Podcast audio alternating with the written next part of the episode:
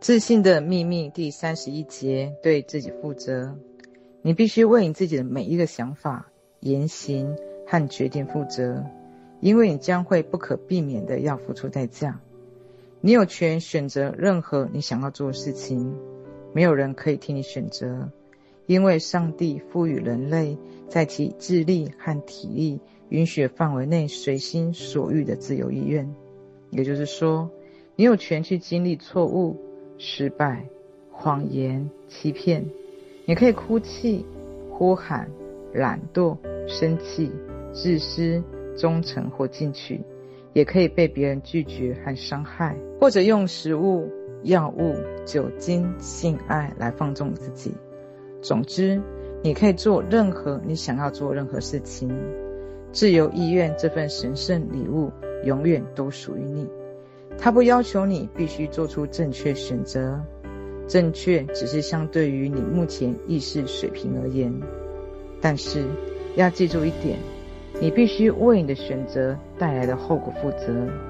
你已经明白，你的任何决定都基于你目前的意识水平，这一点是无法改变的。你可以根据你目前意识选择只做某一件事情，这样在当前的条件之下。你就算做到了最好，你必须给自己犯错机会，因为只有经历错误，你的意识水平才能够得到提升。当你学会真实的对待自己内心，为自己的生活负责和满足自己的需求而努力的时候，你就获得了真正自由。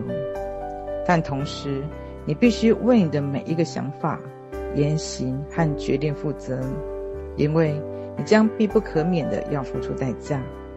套用一个古老的谚语：如果你想要学会跳舞，那就得先支付伴奏琴师的劳务费。你必须在自己的言行和后果中学习和成长。记住，你的任何行为都不是对错或好坏的问题，而是明智或不明智的问题。我希望随着他们从不明智到明智的过渡。这两个词的重要性也会日趋显现。要判断你的决定是否明智，可以在决定之前问问自己以下的问题：第一，这个决定是否明智？第二，它可以满足我的基本需求吗？第三，它是否会伤害到我自己或者是别人？第四，我需要付出什么样的代价？第五，按照我自己的理解。它符合宇宙的法则吗？第六，我是否愿意而且有能力为此付出代价，并承担它的后果？通过问自己这些问题，你可以逐渐掌握自己人生。你要知道，你要对你自己的所有行为负责。在明白这个基础之下，上述问题会有助于你形成新的意识。当你在思量你将因此获益或承担后果的时候，你就会明白这个道理了。第三十二节，改掉坏的习惯模式。只有改掉坏的习惯模式，你的人生才能够做出重大的改变。习惯可以塑造一个人，只有改掉坏的习惯模式，你的人生才能够做出重大的改变。除非你现在处于幸福、健康、平静。安宁和自立状态，并且在各个方面都已经成功。否则，改掉那些对你有害无益的习惯模式，将是你人生的首要任务。许多人都不知道，我们的生活在很大程度上都受到坏习惯的影响。我们将错误的响应程序植入我们的潜意识和中枢神经系统。我们理解事物的方法。行为举止都基于这些错误的程序，无论他们有多么的荒谬和错误，也不管他们会对我们的人生产生多大的破坏。因此，我们必须将这些程序从我们大脑里面删除，改掉那些消极而有害的习惯模式。如果不愿意放弃，你就无法改变。我们得乐意去忘记某一些事物。只有当我们真正想要改掉坏习惯的时候，我们的意志力才能够发挥作用。通常，我们只是想要摆脱坏习惯带来的负面效应，而不愿意从根本上改掉它们。许多节食者在坚持一段时间之后就会放弃，原因是因为他们逐渐会产生一种被剥夺的感觉。他想要减肥，想让自己的形象看起来更好，却不愿意放弃暴饮暴食。他脑子里充斥着食物的诱惑，想得越多，越惑就越大，他就越想要吃东西，最后想吃东西的欲望战胜了减肥的意志力，节食宣告失败。我们不应该自欺欺人，认为可以单纯的通过自我约束来改变我们的人生，幻想我们可以强迫自己做出积极的改变。如果一个人真的想要减肥，他就必须改掉暴食习惯，不再以暴饮暴食的方式缓解精神上的压力，或者是弥补因为需求未得到满足而产生失落感。一直以来，他都明知不可为而为之，这样他只会让自己产生负疚、沮丧和焦虑情绪，而在这些情绪的作用之下，他就会抗拒改变。在做出改变之前，你必须充分认识到，并承认你确实有不好的习惯。如果你不承认自己的毛病，你就无法克服它们。如果对你的毛病你只是嘴巴说说，那么你只会使它们更加的根深蒂固。你所做的一切努力都会白费，自责只会加深你的毛病。正如阿德勒所说的，犯错和自责，你只能选择其一。否则你会很累。这是一条多么伟大的建议！我们必须形成新的积极的习惯模式，用积极的有价值的思想和行为来代替消极的习惯模式。小时候，当父母从我们这里拿走某样东西的时候，他们通常会拿另一个东西来代替，这样你便会很快的忘记之前被拿走的东西。我们得乐意去忘记某一些事物，就是因为我们原本以为他们很重要，后来却发现他们对我们的生活产生了破坏性的影响。你之前越是看重他们，你就越需要愿意行动起来。第三十三节，养成好习惯。我们必须知道自己在想什么，做什么，要将我们的思想集中在我们关注的领域。你可以通过以下步骤改掉坏习惯的模式。第一，你想要改掉什么坏习惯？你想要形成什么样的好习惯？你打算采取怎么样行动来改掉你的坏习惯？要做到这一点很容易，最合理的途径是什么呢？步骤二，想象自己已经成功改掉这个坏习惯，看看自己有多么喜欢新形成的。积极的好习惯，用肯定的态度坚定这个幻想。步骤三，观察自己的行为举止，记住每一个你对自己失言的情景，记住不要责备或咒骂自己，只是客观的观察，然后尽量的纠正。步骤四，至少连续记录二十一天，在你自觉的选择一个新的积极的习惯模式之后。这四个步骤会有助于你将它牢牢地植入你的潜意识，然后这个新的习惯模式会逐渐变成自动反应。如果你已经建立消极的响应模式来面对人生境遇，那么你理解事物的方式和行为举止就会完全基于这个既定的自动机制。我建议你通过下面的三步原则来观察你的响应或习惯模式。第一，消除你生活中所有对你无益的习惯模式；第二，找出对你有益的习惯模式，继续保持；第三，增加你认为对你有益的新的习惯模式。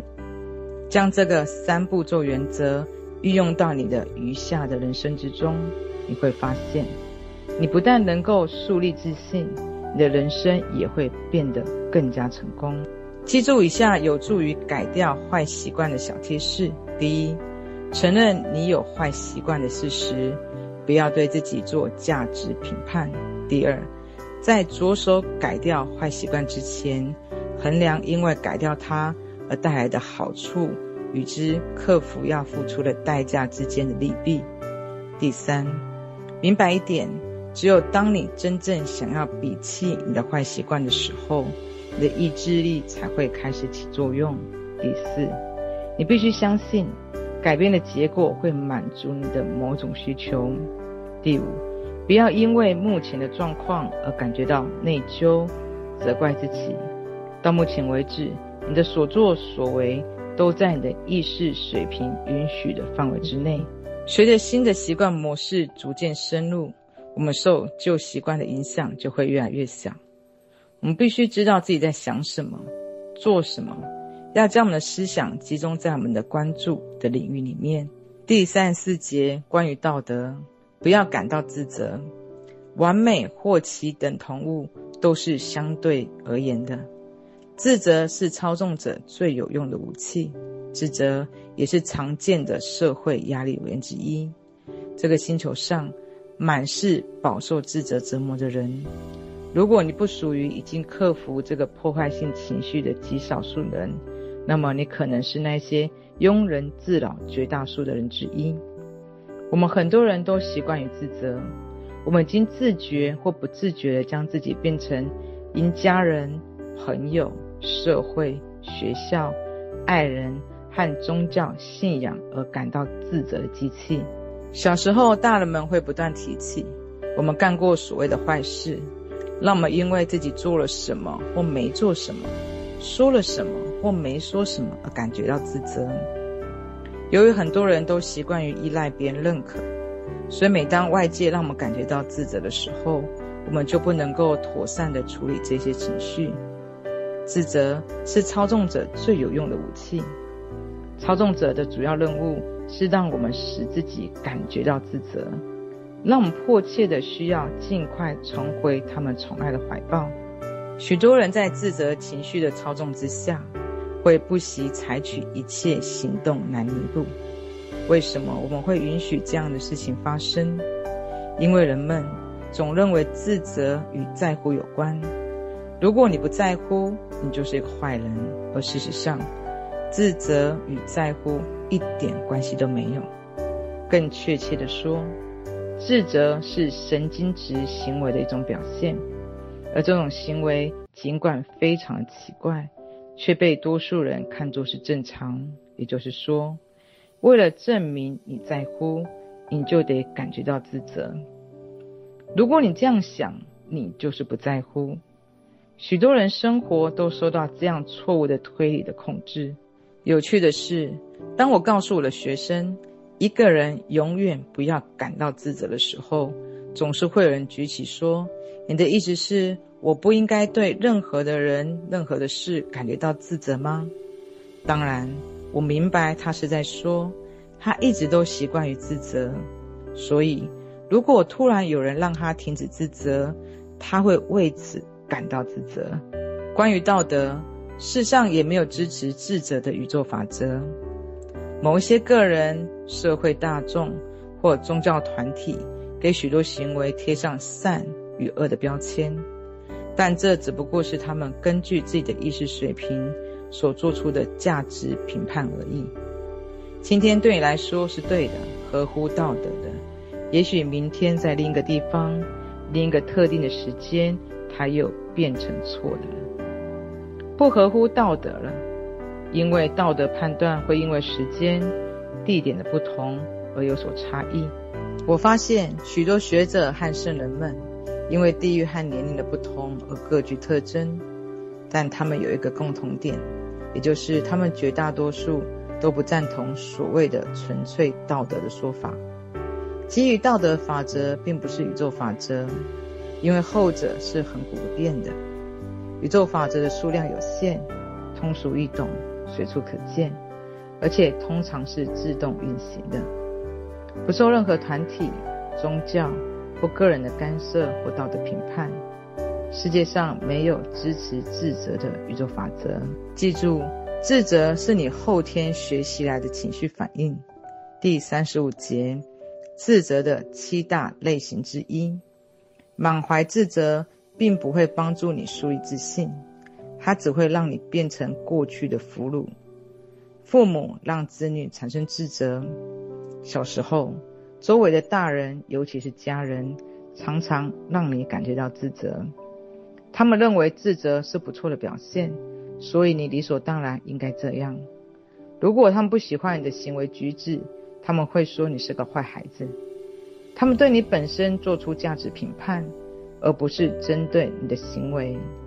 在你成长过程中，尤其是五岁之前这段时期，你习惯性的对好坏、对错产生反应，奖惩措施强制的让你感觉到自责感。就是在这个时候，你开始被他们同化，认为自己的行为是错的或不好的。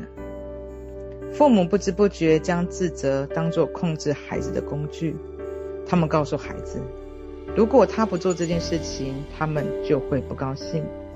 他们常常用类似这样的言语做武器。邻居会怎么想？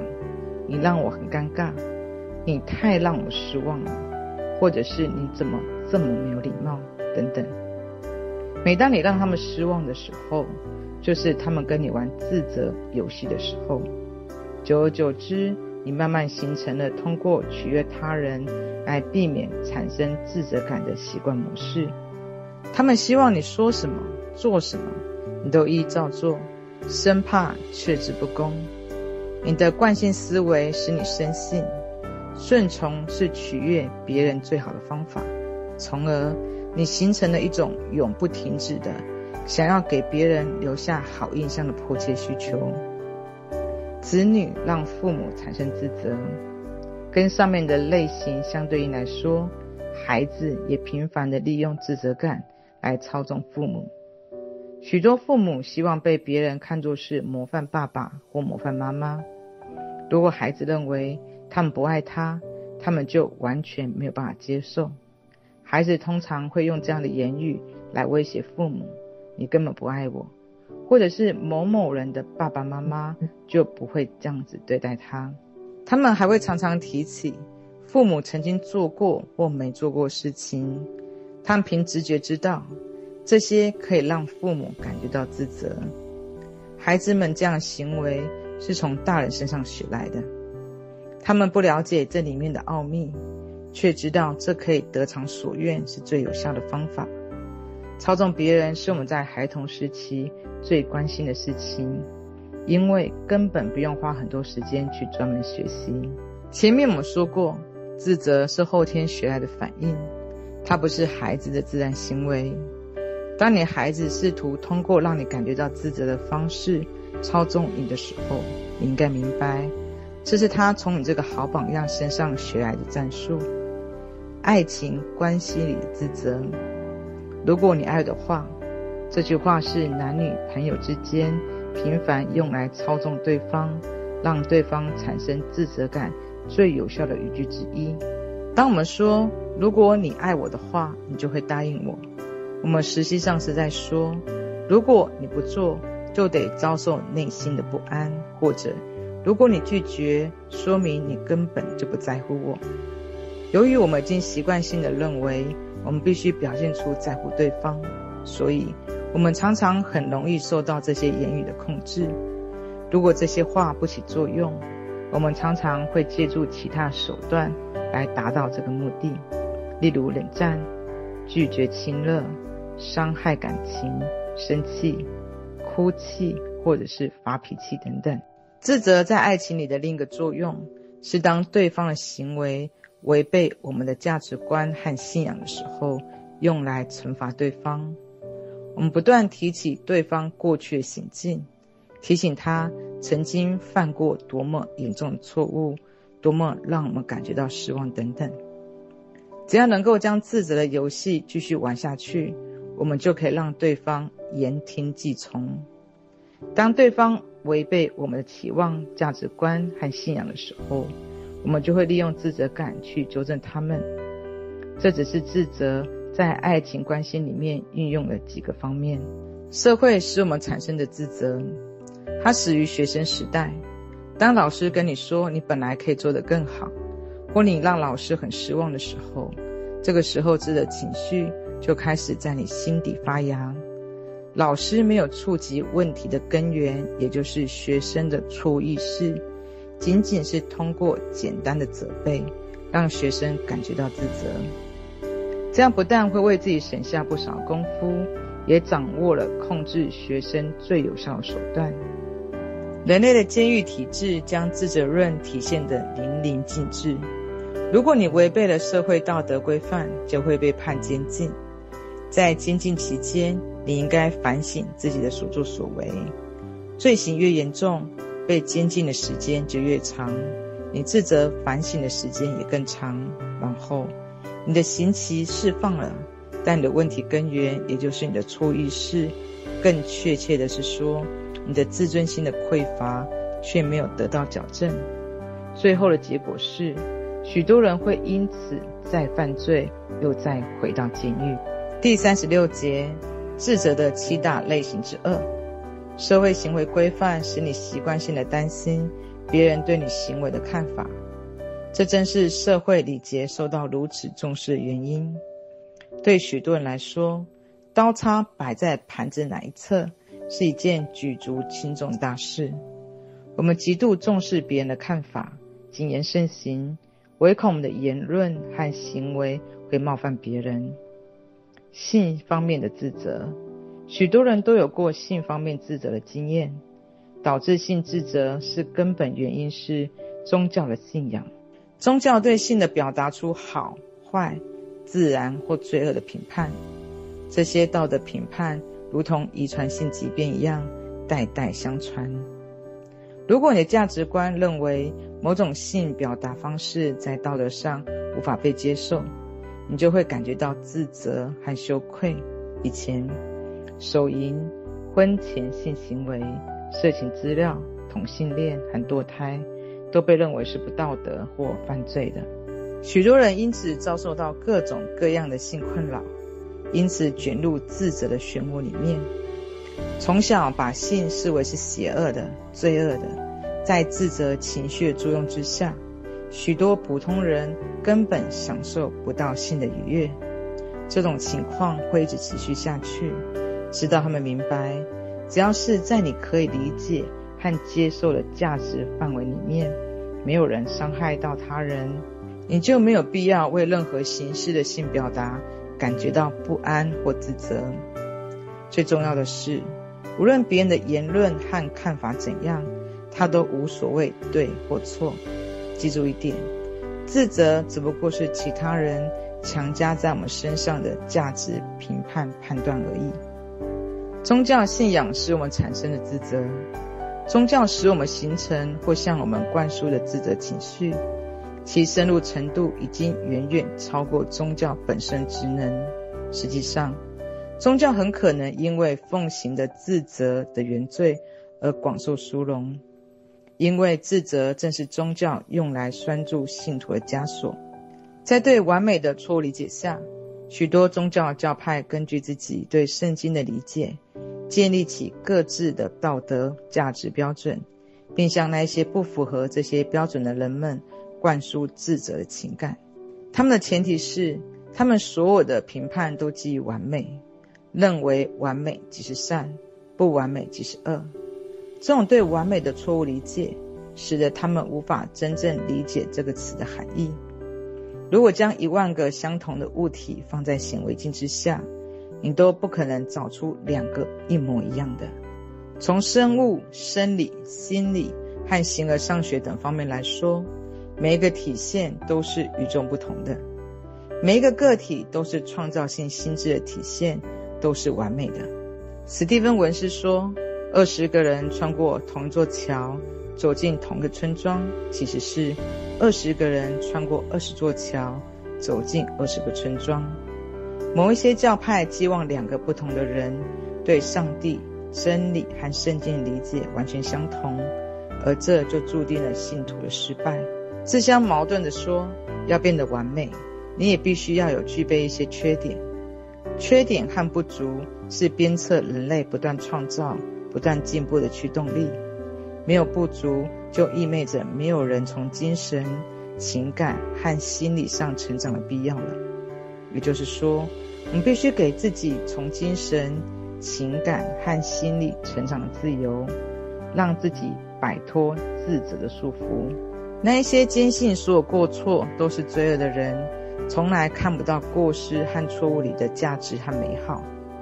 宗教认为过失罪孽深重，但很少有牧师会否认人们可以从错误中吸取教训这个事实。区别在于，我们是否真的能够从错误中吸取经验。许多有伟大建树的人，他们不断努力、不断进步的驱动力，正是他们的缺点和不足。如果你读过某个人对人类有过重大贡献人的传记，你会发现，他们缺点几乎无一例外地被社会贴上了罪恶的标签。明白这一点，你就能够从正面的角度来看待你的自责。自责纯属庸人自扰，它会让你产生负面的影响。有想要克服所谓不足、过失和错误的欲望，这就已经足够了。第三十七节，自我强加自责。自责最坏形式是自我强加。当我们认为自己违背自己的道德标准或社会道德规范时候，就会感觉到自责。当我们回望过去的行为，发现自己做了不明智的选择或行为的时候，我们也会产生自责和后悔的情绪。我们根据自己目前的价值体系，审视自己的所作所为，包括评判别人、偷窃、欺骗、说谎、吹牛。违背宗教信条或其他我们认为错误的行径。大多数情况下，我们之所以会感觉到自责，是因为我们想要显示我们在乎，并为自己的行为感觉到抱歉。从本质上来说，我们是在为自己的行径进行一种自我惩罚，并企图改变过去。我们没有意识到，过去发生的一切都不可能从头再来。自责和吸取教训之间存在极大差别。自我强加自责是一种神经质的行为，你必须立即停止，否则别想树立起百分之百的自信心。满怀自责并不会帮助你树立自信，它只会让你变成过去的俘虏，使你停滞不前，逃避眼前和未来生活的责任。第三十八节。自责总伴随着惩罚，对于错误，应该就要像对待眼中沙一样。自责总会伴随惩罚，惩罚的方式有许多种，包括抑郁、自卑、缺乏自信、缺乏自尊、身体失调、丧失爱自己和爱别人的能力等等。不能原谅别人，坚持心怀怨恨的人。同样也不能原谅自己，他们都是饱受自责情绪折磨的人，企图忽视错误的后果和坚持自责没有两样。对错误，应该就要像对待眼中沙一样，发现问题后，不要为此责怪自己，把它解决掉就可以了。越早解决，你就越快摆脱它带来的痛苦。只有这样，你才能过上积极的生活。才能够建立自信，发挥自己无限的潜能。从过去吸取经验，不要把宝贵的时间和精力浪费在悔恨、自责和羞愧上。从过去的行为中吸取经验教训，这对于自信的形成非常重要。但是，为过去的事情感到后悔自责，并不等于从过去吸取经验。从过去吸取经验的意思是，基于你的意识，尽可能的承认错误，分析问题，避免再犯同样的错误。不要把宝贵的时间、精力浪费在悔恨、自责和羞愧上。这些负面情绪会阻碍你改变目前的生活状态，因为它们只会让你的意识停留在过去。意识停留在过去的人，不可能积极的面对现在，因为人的大脑无法同时面对过去和现在这两个现实。生活是对意识的反应。如果你的意识只关心你做过或本来应该做什么，那么你的现在只会由气馁、焦虑、迷惑堆砌。这个代价太大了。原谅自己，用积极的心态面对未来。记住，你始终都做到最好了。你的所作所为都是你当时最好的表现，即使这个最好是有过失或不明智的，你一直都做到了最好。给这句话做上标记，并记住它。你的每一个决定和行为都基于你当时的意识水平，而你不可能超越目前的意识水平，因为它是你理解一切事物的基础。有缺陷的意识会导致一段有缺陷的经历，不久后你会成为为自己的行为而感觉到后悔。由于你的意识总是处于某种特定的水平，因此你的所作所为都是你当时最好的表现，即使这个最好是有过失或不明智的。事实上，当时的你只有唯一一个选择。它受你当时的意识的支配。第三十九节，你的行为并不能代表你。上帝不会制造出瑕疵的产品，你的行为只是你用来满足需求手段。他们可能是明智或不明智的，但不能就此判断你本身是好是坏。从本质上来说，你的灵魂是完美无瑕的。不过在此时，你可能基于错误的意识形式。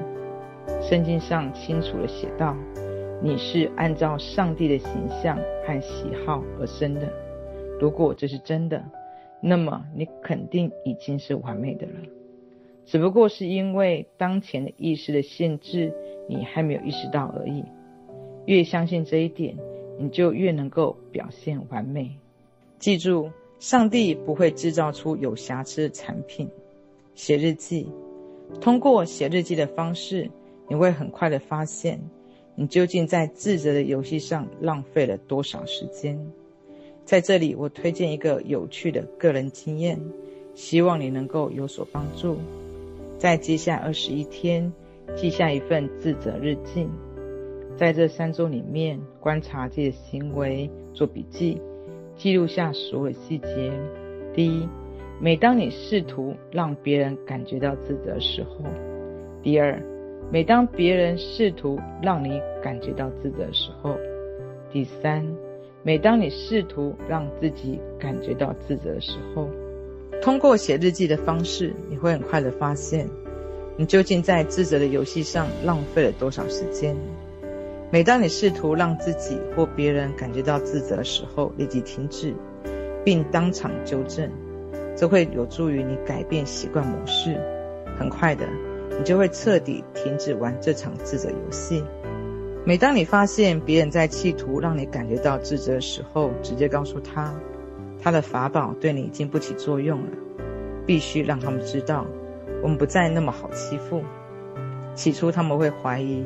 因为他们已经通过自责的武器操纵你很久时间，但是，一旦他们认识到你不再需要他们的认可，不再愿意玩自责游戏的时候，他们就不会再利用自责来剥削你。